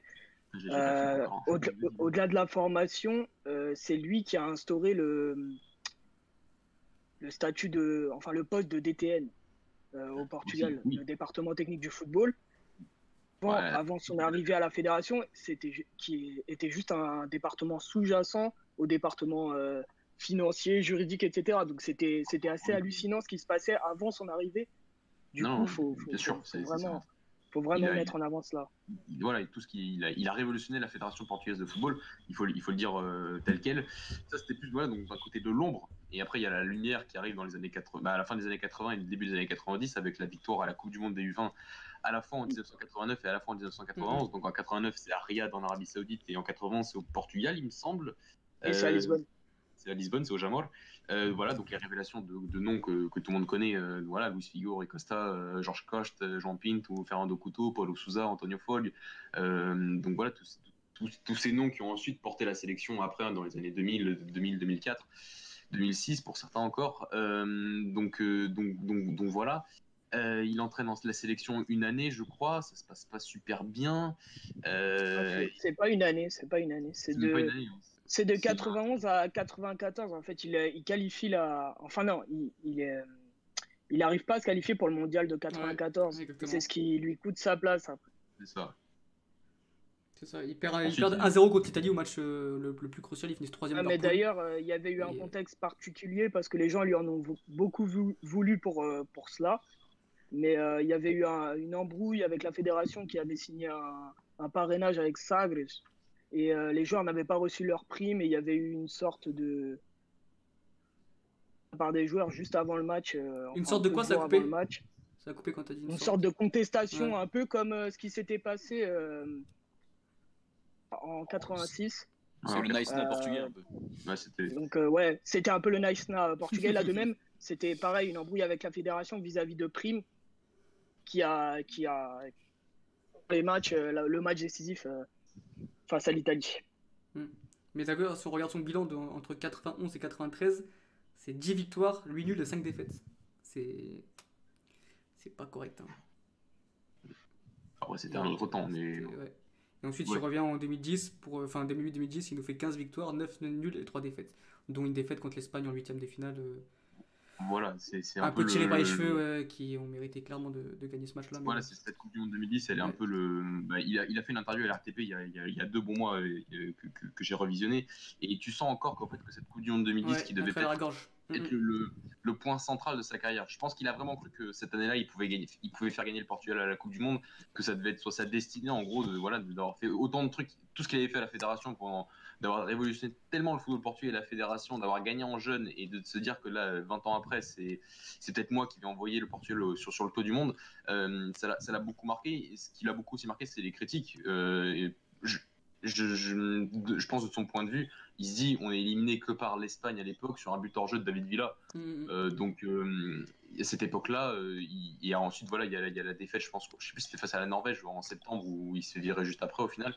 Euh, Mais C'était déjà chaud après le match contre Il y a- l'Espagne. Il y a le, y a le contexte. Il euh, lâche, un- il lâche une phrase du genre euh, Ouais, allez parler à Carlos Queiroz pour les c'est- Ah, voilà. C'était Le le, contexte. vestiaire, il avait déjà le- un peu lâché. hein.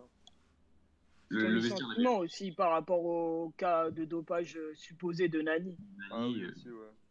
qui avait été déconvoqué à la dernière minute en Afrique du Sud pour soi-disant euh, trop l'antidopage. Et après, on lui a mis, on a mis ça sur le dos de Kairos, comme quoi il voulait sauver un, un joueur de Manchester United, en, entre Mhm. parenthèses, si je puis dire. Et au final, bah, il y a le corollaire de tout ça, c'est qu'il y a eu licenciement pour juste cause. et Notamment parce qu'il a, il aurait insulté euh, la mère de, de, de, de la personne qui était tellement obsédée pour faire ce, ce, ce contrôle antidopage qui, au fait, euh, était destiné à, à Liedson à la base. tu, tu as ça, tu as aussi la non-convocation de João Moutinho à l'époque, en 2010, euh, après sa saison au Sporting. Donc au final, tu as plein de et- Et la convocation de Deco et Pépé aussi, qui était euh, pas très bien physiquement, apparemment. Ouais, donc au final, tu as plein de petits points et au final, c'est le- sa destinée qui devait être de gagner la Coupe du Monde est devenue un énorme imbro- imbroglio, quoi. Euh, très marqué par. Et donc voilà, il est très très marqué par les critiques à l'époque, très très marqué aussi par les critiques internes de la fédération, euh, qui son licenciement et tout. Il, vraiment, il s'est dit, c'est moi qui ai révolutionné, c'est moi qui ai révolutionné cette, cette institution. Et au final, je suis un peu traité comme que- que- comme un moins que rien. euh, euh, bah, 20 ans après quoi. Donc ça, ça, Et c'est allé même plus loin dans, Oui, ça allait. plus loin dans l'échelle nationale parce que c'est le secrétaire d'État au sport qui, est- qui, qui avait fait tout un scandale vis-à-vis du vis-à-vis du cas de Nani notamment et qui l'avait euh, étalé sur la place publique quoi. Donc du coup euh, forcément euh, bah, il y a eu des conséquences de tout cela et notamment la mauvaise image euh, ressort au Portugal euh, lorsque lorsque l'on parle de lui euh, à, à certaines personnes. Donc. Donc c'est- dommage.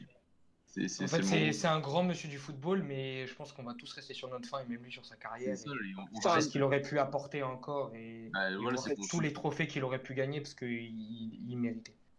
et su- voilà, C'est dommage qu'il ait que son, sa- son image ait été en- entachée de la sorte, quoi, parce que, Je suis parce totalement que d'accord. en soi, il a tellement apporté au football à, l'échelle nationale, mais pas seulement, hein, parce qu'on a vu ce qu'il a fait après en Iran, euh, bah, ouais, c'est- même c'est- euh, en en Iran, il qu'il a entraîné l'Afrique l'Afrique du Sud, il a emmené l'Afrique du Sud à la Coupe du Monde. D'ailleurs, après, il n'a pas pu, euh, aller avec eux à la compète parce que euh, il avait été accusé de racisme. Pareil, à chaque fois, il y a eu des petites histoires Ouais, comme ça qui l'ont qui l'ont détruit quoi, qui ont détruit son image et il méritait vraiment pas ça euh, à ce niveau-là, notamment pour ce qu'il fait pour le pour le football. Parce que je Voilà. pense qu'on est tous unanimes que c'est un très bon coach. Ouais, ouais, clairement. C'est tactiquement, c'est Je suis très pas fort. forcément fan c'est du fort. coach.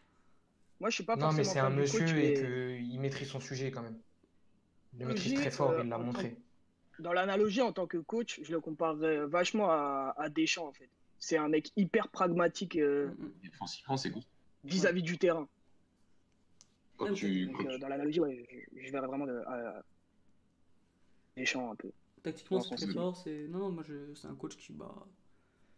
Bon, après, en 2010, c'est vrai qu'au Après, niveau du jeu, c'était, c'était, c'était, c'était pas faramineux, mais euh, c'est, c'est vrai que défensivement, Après, il était très fort. Quand il se qualifiait à la Coupe du Monde avec l'Iran en 2018, il n'avait pas perdu un match officiel depuis Voilà, ouais. 2015. Et il nous a fait, Avec l'Iran. il, Bon, il nous après, a fait je sais souffrir. que hein. c'est- c'est la, confédé- c'est la Confédération asiatique, mais bon, quand même. Quoi. Et mais même en Coupe du Monde, 2015. il- on était à deux doigts de se faire éliminer par, bah, par lui, justement. Donc, euh, Mais non, mais c'est- Et là, on a, on a vu avec la Colombie, hein, en Colombie, ils étaient tous unanimes, ils ont tous dit, notamment Valderrama, qu'il y avait un net écart, notamment tactique, notamment vis-à-vis du travail tactique qu'il a implémenté dans la sélection, euh, en Ouais. relation avec, euh, en, comparaison, en comparaison avec Peckerman, ouais. et que bah, il faisait déjà l'unanimité, il vient d'arriver, quoi. Donc c'est assez. Sa carrière, assez elle est faite d'accidents en fait, parce que là, pour moi, même Ouais, la. Copa América, c'est un accident. Ouais, C'est des accidents euh, médiatiques. je pense euh, qu'on était tous, euh, on les voyait tous euh, favoris numéro un de cette compétition. Et ouais, ouais. Sur, les, sur, les, sur les quatre matchs qu'ils jouent à Colombie à la Copa América, ils prennent pas un but.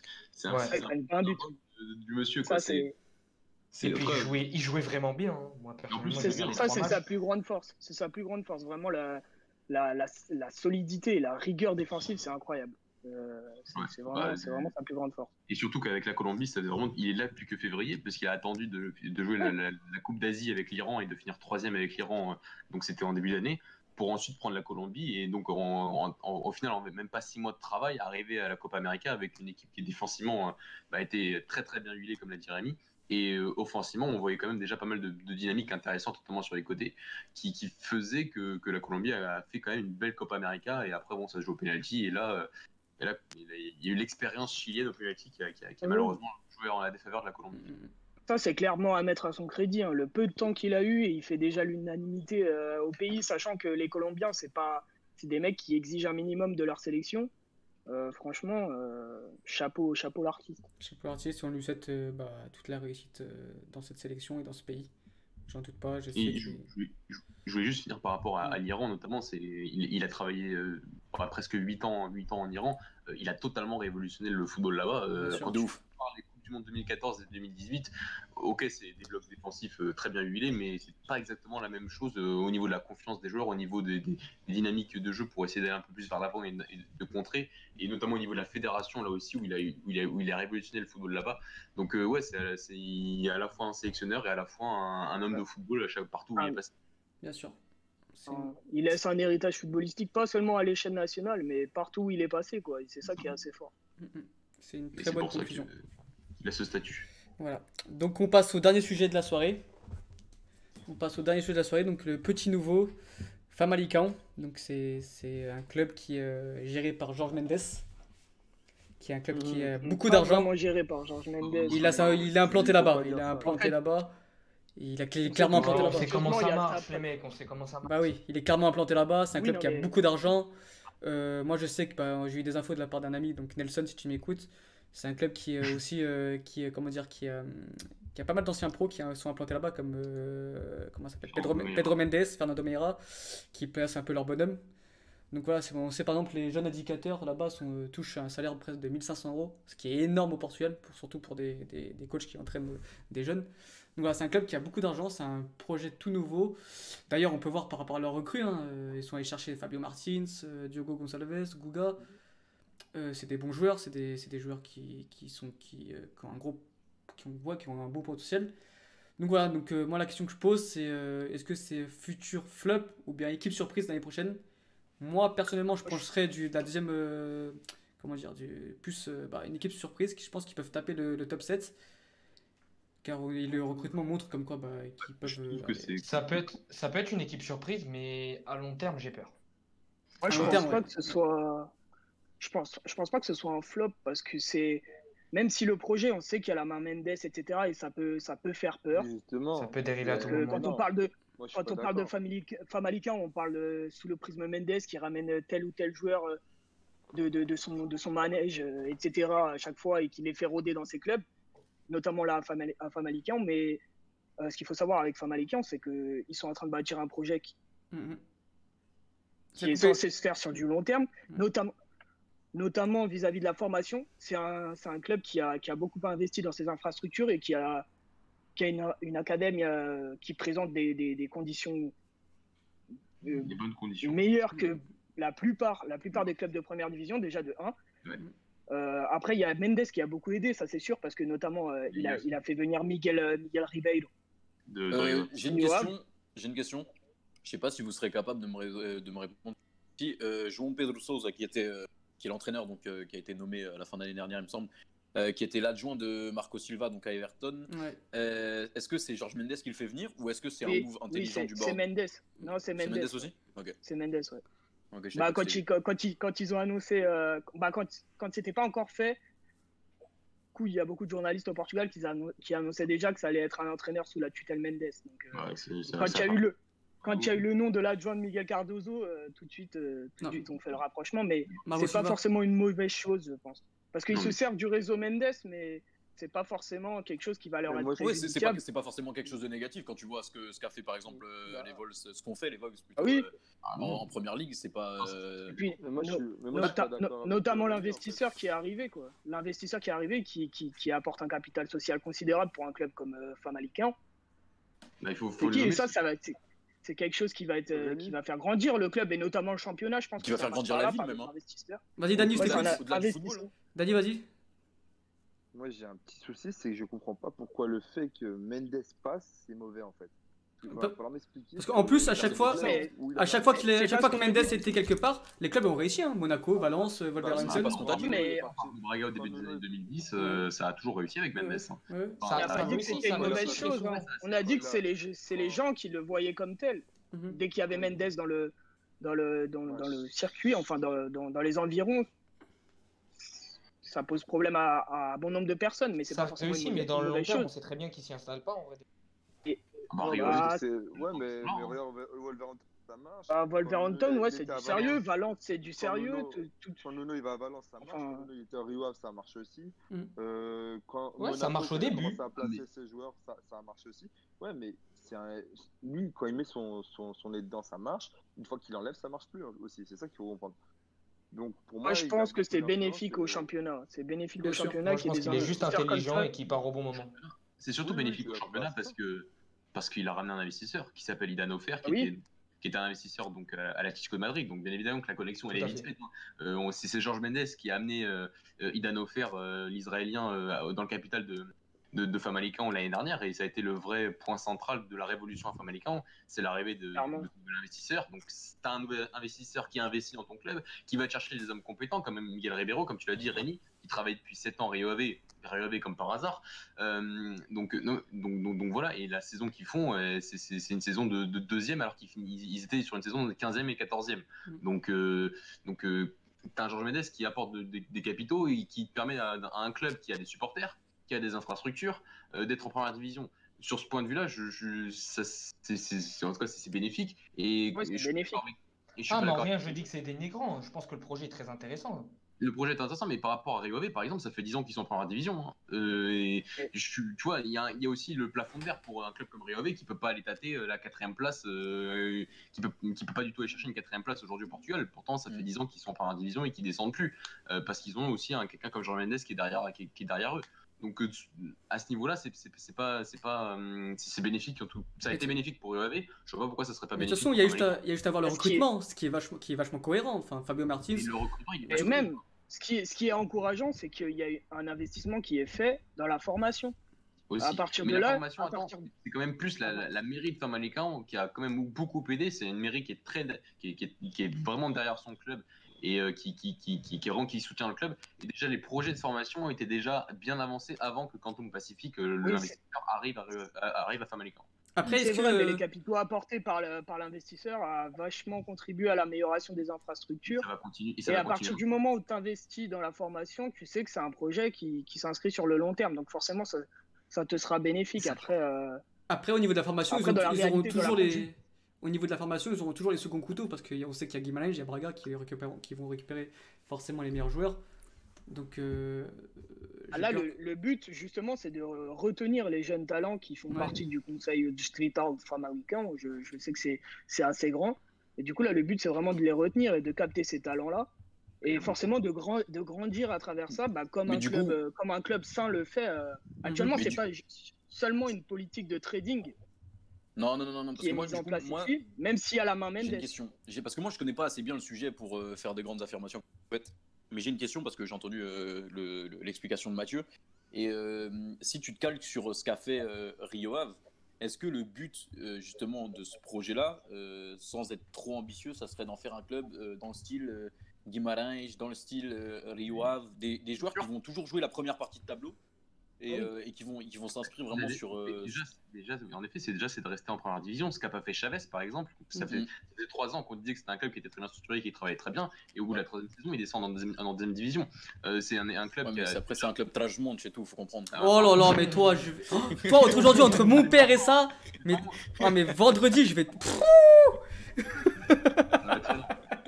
Déjà, on ne veut pas savoir, on ne veut pas connaître vos détails de votre vie intime, ok Hein C'était déjà un club qui, qui sortait de 25 ans sans première division, euh, donc euh, qui a réussi pendant 3 ans à, être, à se maintenir en deuxième division, parfois difficilement, mais qui s'est maintenu en deuxième division.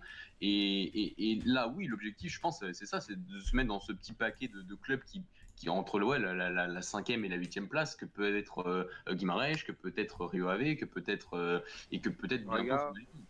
Ah, selon les propos de l'investisseur euh, Idan Hofer, euh, co- comme, euh, comme on a référé Mathieu tout à l'heure, bah, c'est clairement ça. Il affiche de, de sacrées ambitions, notamment euh, vis-à-vis des, des, des places européennes. Donc, euh, du coup, ouais, je pense que le projet, vraiment, c'est de faire un club, euh, un, un club qui lutte pour, les, pour, pour la, la première moitié de tableau, hein, clairement. qui, qui lutte pour détrôner l'ogre Braga à la quatrième place. Avec sa pinte. T'avoir, toi. En tout cas, en tout cas je pense que c'est de bonne, c'est de bonne augure pour euh, même les supporters de Famelico, parce qu'en plus, euh, Mais c'est- ouais, ils ont un sacré public et ils ont un que groupe ultra. et C'est bien de le mentionner. Louis. Parce qu'on Ils ont un vrai public. Ils ont un sacré public. L'année dernière, ils avaient une moyenne de 3, 3 3200 supporters par, par match. euh, Ce qui est Cette année, c'était, cette même- année, c'était encore plus, je crois. Je crois que c'était vers les même au- 4005. Au-delà du, au-delà du Ah, public. C'est un peu moins, au-delà, du public, euh, un investissement pareil, euh, le fait qu'un, club se crée, même si le club existait déjà, mais un club se développe autant et tout, euh, au niveau humain, et euh, même au niveau de, de- de la ville, et si on a des plus grandes infrastructures, on a un plus grand club, on, a, on, a- on crée des emplois, on crée des. C'est, euh, Oui, c'est Bah, il y bénéfique. a toute une en dynamique derrière, point, ouais, en fait. c'est bénéfique vraiment en tout point, que ce soit pour le championnat, pour le, Ouais. pour le, le côté humain, le côté social, c'est, juste trop bien pour le championnat en fait. J'ai hâte que ça commence. Ah. J'ai hâte de pour faire la comparaison à moindre, dans une moindre mesure, parce que c'est pas vraiment comparable, mais c'est comme en France, euh, les Qataris quand ils ont investi euh, au PSG, années qui ont, qui ont Oh, suivi, qu'il y a eu vraiment, il y a, il y a vraiment eu, euh, ça a été vraiment bénéfique pour le championnat en soi, parce que les, les clubs, la, la Ligue 1 a été, a été beaucoup plus regardée, ça s'est répercuté sur les droits télé, il y a eu beaucoup plus de, de capitaux pour les clubs, etc. Et euh, forcément, je pense que les, les- les investissements, euh, même à travers des investisseurs, mais bon, après, il faut, il faut qu'il y ait un certain sérieux derrière, il faut qu'il y ait une certaine viabilité du projet, ça peut être que bénéfique. Si, si on entre dans des cas comme, euh, comme Billionaires actuellement, euh, ce qui s'est passé avec les, les investisseurs de l'Assad, bah, ça pose problème, mais bon, ça c'est inhérent au Portugal parce que c'est un, c'est un, c'est un marasme euh, judiciaire, enfin c'est n'importe quoi euh, vis-à-vis de ça, mais je pense que ça peut être que bénéfique, tant, Pour le tant pour le championnat. club que pour le Mm. championnat lui-même. Suis d'accord. Et du coup, c'est c'est une des raisons pour laquelle euh, je disais que ça va être le- l'année prochaine, ça va être vraiment, vraiment intéressant. Et c'est depuis, ça fait quelques années que j'avais pas été autant hypé par un championnat euh, et pas que par Benfica, du coup. euh, parce que j'ai vraiment hâte de voir ce qui va se passer dans les autres clubs, avec euh, ce qui se passe à Braga. avec ce qui se Bah, passe après, c'est parce qu'il y a forcément il y a Golasso aussi. hein. Euh, ouais, non, même pas. Non, non, en vrai, raison, du, coup, on- du- du coup, on pourra. C'est Ouais. le moment où on lance ça, on pourra en parler en même temps, voir. euh, Tu es obligé de Voir, euh, Parce qu'il y a Bruno Lage qui va jouer tout, c'est- contre, contre Échanger nos et opinions. contre son frère. J'ai hâte. Mais en tout cas, la saison prochaine, et même au-delà du Portugal, je suis mais, hypé de malade avec tous les changements qu'il y a eu, les 40 buts de João Félix en Espagne. Les, euh, ça va- Ça tiens va à ces 40 buts. Hein. non, jamais, jamais de la vie, je rigole évidemment. Mais euh, Oui, bah, déjà, si l'Atlético ils mettent 40 buts en une saison, ça va être Et bien. on peut, on peut un chiffre hein, sur les buts de Félix. hein. T'as super bien rebondi, t'es trop chaud. Non, en vrai, mais du coup, ouais, j'ai, euh, en tout cas, j'ai hâte. La saison prochaine me hype en tout point, et euh, même Famarican me hype, donc c'est dire à quel point euh, j'ai Ouais. hâte que ça commence. C'est Pour, vrai, pour moi rebondir sur les propos de, de Rémi aussi sur, euh, sur la compétitivité de notre championnat, c'est vrai que au début, on voit, on voit le mercato, comme le disait Alex, euh, on c'est pas mal. Fabio Martins, Diogo Gonçalves, euh, même Laurent Sofori qui joue les champs, Ouais. c'est pas mal. Plus certains des joueurs qui étaient là, qui sont, qui sont des bons joueurs. Euh, Félix, euh, c'est c'est peut-être le meilleur joueur de la deuxième division l'année dernière, je le place en douce. Euh, des joueurs comme Patessis, comme Walterson, c'était plutôt pas mal. Mhm. Euh, plus le pari Jean Pedro Sauze, l'ex-adjoint, c'est un pari de mettre un adjoint. hein, Donc, euh, on, c'est un entraîneur qu'on ne sait pas qu'est-ce qu'il vaut vraiment, donc c'est intéressant. Donc, euh, mais après, c'est un peu dur de voir déjà qu'est-ce qu'ils vont faire, quel va être vraiment leur effectif euh, et quel- comment, ça, vraiment ça va se dérouler. Mais en tout cas, sur le papier, c'est plutôt intéressant et ça va ajouter de la, compétitivité, de la compétitivité avec euh, Guimarães, avec euh, Rio Ave, euh, pour, pour l'année prochaine. Et ça va être, Il veut pas dire. Braga. Il veut pas dire Braga. hein. T'es pas entendu. Ça va être dur de gagner là-bas et c'est bien pour notre championnat. C'est très bien pour notre championnat. Mais t'as dit quoi sur Braga, toi? Bah, en gros, tu. Non, on a dit que tu voulais pas dire Braga. Dans la- au Mais non, concurrent, ouais. pas dans la même cour, euh, faut être honnête, hein, c'est bon. Nous, aujourd'hui, une cour, on est tout seul. Avec, avec Sapin. C'est magnifique. Est est-ce que tu es hypé par le fait que Bruno là, je va rencontrer son, son mentor et son frère en même temps quand il va jouer Rio Ave? Mais tu vois, mais ça, c'est aussi une des raisons pour lesquelles genre, Ouais. le, le retour euh, de Bruno Carvalho, euh, c'est, c'est- ça me hype. Ça me, ça me. De Carlos Carvalho, j'ai dit Bruno Carvalho, excusez-moi. C'est, euh, c'est genre. euh, c'est, tu vois, c'est une des raisons, mentor. encore une fois. Il y a eu plein de changements comme ça qui font que ça va être intéressant à suivre. Et, euh, et j'ai hâte, en fait. J'ai juste hâte. Daniel, on t'écoute Aujourd'hui, 500 j'ai que appris que. Bruno Lage ne s'appelle pas Bruno Lage. Voilà. Daniel, on t'écoute sur, son... bah, sur cette question. Ouais, non, je voulais juste dire qu'il y avait aussi le petit frère de, de Bruno Lage qui sera l'adjoint de, de Carlos Ca- Carvalho, pour le coup. C'est ce que j'ai dit. C'est ce que Oui, dire. j'imagine. Ah. Ah, désolé. Non, mais j'aime bien le dire moi, ça fait, je trouve ça fait bien. D'ailleurs, euh, Dani Bruno Lage ne s'appelle pas Bruno Lage, ok? Non, sans blague. Sérieux? Ok. Ah. Je Ah. Non, il s'appelle euh, il s'appelle Bruno Bruno Nascimento. Ouais, c'est ça, je crois. Bah, c'est, Ouais, pour ça que son, petit frère. il Bruno s'appelle, Miguel euh, Silva de Nascimento. Bah ouais, parce que son frère, il- du coup, il a pas le même nom que lui, bizarrement. Donc, euh, c'est peut-être parce qu'il a pas le. Mais ouais. c'est parce qu'en fait, il appelle Bruno. Lage parce que c'est le fils de Lage. Tu vois, Lage. Putain. Donc en fait, là, on a. Attends, c'était une blague, là fait L'interview de Bruno Lage tout à l'heure. Non, non, c'est. c'est- Non, non, je suis allé sur l'article d'Oujog là. Ah, bah, bah, regarde, regarde la vidéo, c'est mieux. On n'oublie pas les bases de regarder toute l'interview d'un coup là ou c'est comment Ça peut être sympa. hein. C'est un malade. Ça peut être sympa, il a dit. Bon, voilà. On a Est-ce clôturé qu'on euh, terminerait pas par les mentions spéciales une mention Vas-y, j'en ai spéciale. une, hein. Vas-y. Ouais, parce que Mathieu, il a toujours sa mention spéciale. et Vas-y, on fait un tour de table. Ouais, j'ai pas pu faire la- la semaine dernière, euh, ça aurait été bien, mais euh, on connaît le champion de 3 division, le Casapi. Je sais pas si vous avez entendu parler du Casapi Ouais. avec, avec l'histoire. Père Castor, dis-nous tout. Mais non, mais c'est voilà, c'est l'affaire- Casapi au mois de janvier dernier, c'était c'était Ruben Amorim qui avait soi-disant donné des consignes sur euh, sur le bord sur le bord du terrain et comme il a pas les diplômes, encore un, un cas comme ça, parce qu'il a pas encore de diplôme, donc il a pas le droit de faire ça, donc il s'est Mais fait l'amateurisme.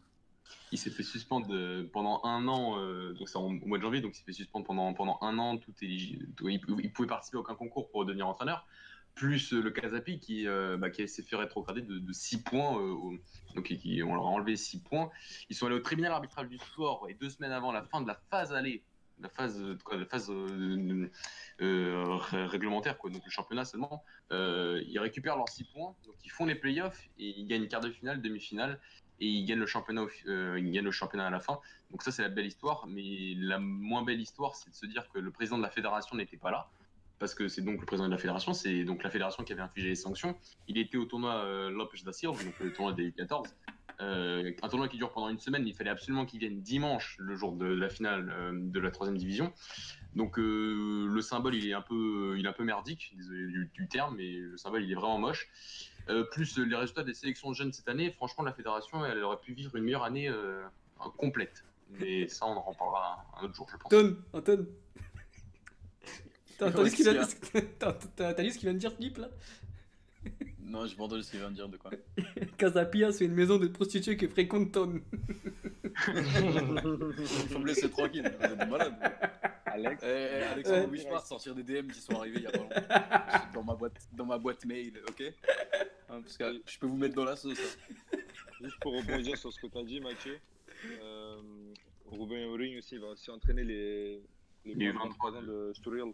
Ouais. Il devait entraîner du 23 de Il a re- Benfica et au final, c'est Il Sturil. a refusé apparemment. Euh, refusé, euh, a subi une réunion. Je sais pas trop pourquoi. Moi, mais- j'ai une petite mention spéciale. Aujourd'hui, on a eu euh, deux gros transferts. Oui, il a Euh. même pas laissé Dani finir. Et tu vas dire Dani, la euh, gros, je s'en branle de ce que tu euh, c'est pas Dani, on s'en branle. Il y a eu euh, le transfert de Félix Correa à Manchester City pour 7 millions d'euros. Donc c'est une grosse somme. Et aussi la première recrue du FC Porto, euh, Lucas Gomez. un jeune de 16 ans. C'est un, Ah, c'est la deuxième recrue. c'est un gros crack. Ouais, deuxième recrue. ouais.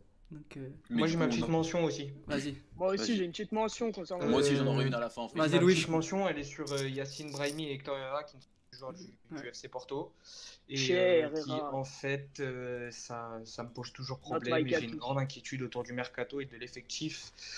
euh, au vu de la saison prochaine et au vu des joueurs qui se sont présentés aujourd'hui pour le premier jour de pré-saison. Bon, on en parlera la semaine prochaine. Moi, moi, je suis d'accord avec Louis, mais bon, je vais. Je vais Et un petit bisou à sur- Casillas qui est revenu sur les pelouses quand même après son infarctus. je vais rebondir sur quelque chose euh, de plus joyeux. Euh, je vous invite euh, tous à aller voir le résumé du premier entraînement du, du, du- du FCP. Thomas On Esteves. peut voir le jeune Manafa apprendre de l'expérimenté Thomas Esteves, et ça, c'est beau. Il abuse.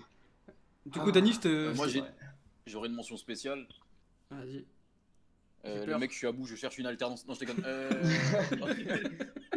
en vrai, euh, quelle mention spéciale. Non, en vrai, j'en ai pas, je vous laisse continuer. Euh, Je, je vais pas vous casser les- la tête, j'ai pas d'idée là. Pas- Vas-y, Dani, on te laisse du coup finir. Ah si, si, excuse-moi, excuse-moi. Je suis désolé, Dani. Je, te, je, je- je fais en une phrase vite fait. Euh, Raoul De Thomas va signer demain à Benfica et c'est une excellente nouvelle pour le championnat et pour le club. et j'étais sûr il allait en parler, frère. J'étais sûr il allait en parler. Et du coup, on est très content. Et, euh, et voilà, et je laisse euh, Dani euh, euh, donner son avis sur ce sujet-là. Et après, voilà. Donc, mention spéciale à toutes les entreprises qui veulent recruter Ton, ne le recrutez pas, s'il vous plaît. Ouais, t'inquiète, et ils t'ont pas attendu pour pas, pour pas me prendre, t'inquiète pas. Et non, en vrai, pour Chiquinho, je suis très content de son retour, même si c'était un peu. Euh, Ah, euh, André Almeida aussi a prolongé. Ah, quelle nouvelle. J'ai pas entendu ce que tu viens de dire. Ça doit André Almeida a prolongé. Ça. Ouais, c'est bien ce que je me disais. Le Euh, cafou portugais. Non, euh, là, on Le prix Pouskas. On a vu quelques têtes, donc euh, mention spéciale pour euh, Chiquinho et aussi pour David Tavares. Ça sera, je serai de Le petit Chico cette qui, année. est- je qui est revenu à la maison. Ouais, ouais surveiller euh, Euh, David Tavares. Ouais. Bah, qui devait déjà faire la présentation l'année euh, dernière. Il s'était blessé, euh, il me semble. C'est vrai. Ok. Voilà. Non, mais Nico, tu Mathieu, de la prochaine fois, tu- quoi, Dani? Non, mais aujourd'hui, je sens que je suis pas du tout respecté, c'est pas grave. On t'entend mal. Le vrai, euh, non, non, en vrai de vrai, c'est parce que t'as t'as un son, il est, il est faible. Bon, c'est pas grave alors. Ah là, ça va mieux, tu vois. Et euh, mention spéciale aussi. euh, Termine, Dani. Excuse-moi, je t'ai coupé. Non, c'est bon, j'allais juste dire, euh, on souhaite euh, une bonne continuation à Jonas parce que je pense que c'est quasiment officiel, il part à la retraite. Effectivement. Et justement, et je fais juste la relation avec Jonas, euh, avec euh, ce qu'a dit, euh, ce qu'a dit Raoul juste sur la conversation WhatsApp tout de suite. Un bisou à nos amis algériens qui finissent premier de leur groupe avec le Jonas algérien qui est Adamounas euh, au milieu de terrain. Ça n'a aucun sens ce que je viens de Mais qu'est-ce que tu racontes? Oh là en- Bon. en, vrai de vrai, en vrai de vrai, ils ont fait une grosse perte. Je regardais le match pendant l'émission parce que j'en ai rien à foutre de l'émission en vrai. Et, euh, et du coup, du coup, non, je rigole. Évidemment, on finit en roue libre. Mais euh, voilà, du coup, bisous à Bilal derrière aux manettes. Merci à lui. Et, euh, Bisous à Bilal. voilà. Bisous les Ça, D'ailleurs, c'est un- ce, ce l'Algérie. faux, ce faux Algérien qui a même pas regardé le match. Ouais, c'est vrai, c'est vrai qu'on peut remercier Biel par rapport au taf qu'il fait. C'est vrai qu'on en, on en parle pas ouais, assez. c'est vrai. c'est En, vrai de vrai, euh, En vrai de sans- vrai, je, fais beaucoup de, je dis beaucoup de bêtises, mais Bilal il fait un gros taf derrière. Et vrai. sans lui, on annule les émissions en fait. Donc, euh, C'est vrai, voilà. soi, euh, Bon, 3-0 contre la Tanzanie. C'est vrai que c'est vrai que sans lui, on pourrait pas faire nos émissions. Donc merci Bilal. Je t'ai Pas fait un câlin de loin. Enfin, de près du coup. Voilà. Un bon On a tous vu le câlin. Bon, on se quitte là-dessus. Merci de nous avoir écoutés. On se donne rendez-vous pour la semaine prochaine. Donc on parlera forcément du mercato des 4 grands. Qui j'espère va bouger. Encore. Il a voilà. dit gros. Ouais, je vais pas te vexer, mec. C'est gentil. Voilà. Donc euh, merci, êtes merci de nous avoir écoutés. Merci les gars d'avoir participé. Et Yes, merci à toi. à la semaine prochaine. Salut, les gars. Salut tout le monde. Salut.